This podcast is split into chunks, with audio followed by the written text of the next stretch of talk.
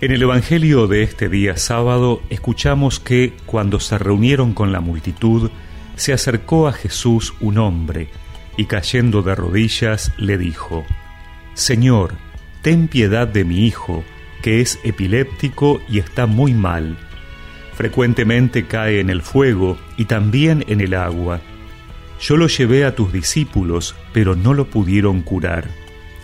Jesús respondió, Generación incrédula y perversa, ¿hasta cuándo estaré con ustedes? ¿Hasta cuándo tendré que soportarlos?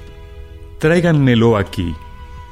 Jesús increpó al demonio, y éste salió del niño, que desde aquel momento quedó curado.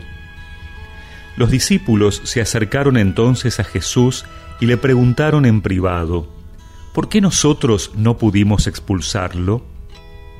Porque ustedes tienen poca fe, les dijo.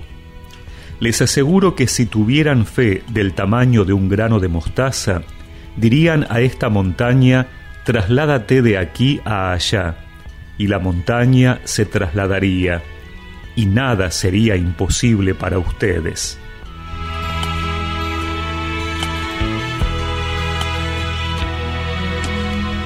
El niño endemoniado es símbolo de dos tendencias negativas a las que conduce el mal.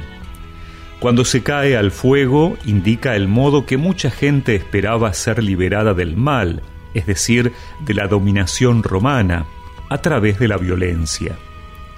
Cuando cae al agua señala el camino de los prodigios ahistóricos en los que la gente colocaba su esperanza de liberación, es decir, la intervención de Dios de manera prodigiosa, milagrosa.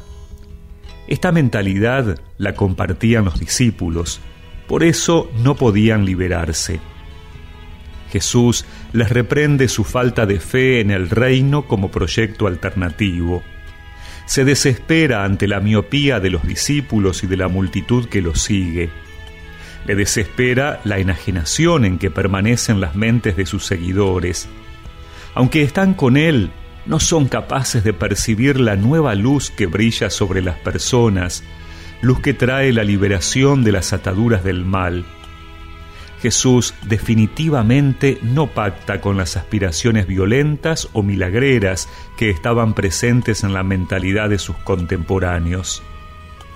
Jesús atribuye esta cerrazón del entendimiento a la más simple falta de fe en la voluntad de Dios el designio de Dios se revela como un reino que tiene por modelo la persona, vida y obra de Jesús. Lo que no se ajuste a ello definitivamente no es de Dios. Hoy también nosotros podemos pensar que la liberación del mal que nos oprime puede venir solo por la acción del hombre, como a través de la política, o esperar de brazos cruzados una liberación por una intervención prodigiosa de Dios, casi como por arte de magia. El camino será siempre la fe en Jesús, en el reino de Dios que Él ha inaugurado y del cual nosotros somos constructores.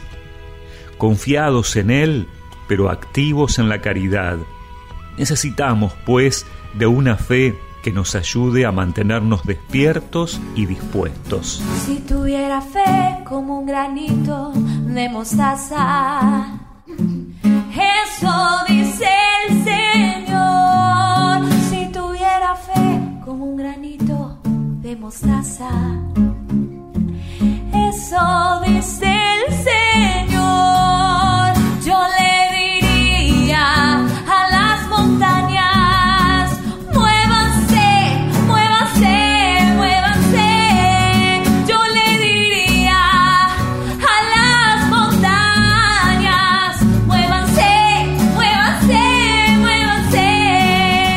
recemos juntos esta oración. Señor, aumenta mi fe y hazme activo en la construcción de tu reino. Amén. Y que la bendición de Dios Todopoderoso, del Padre, del Hijo y del Espíritu Santo los acompañe siempre. Si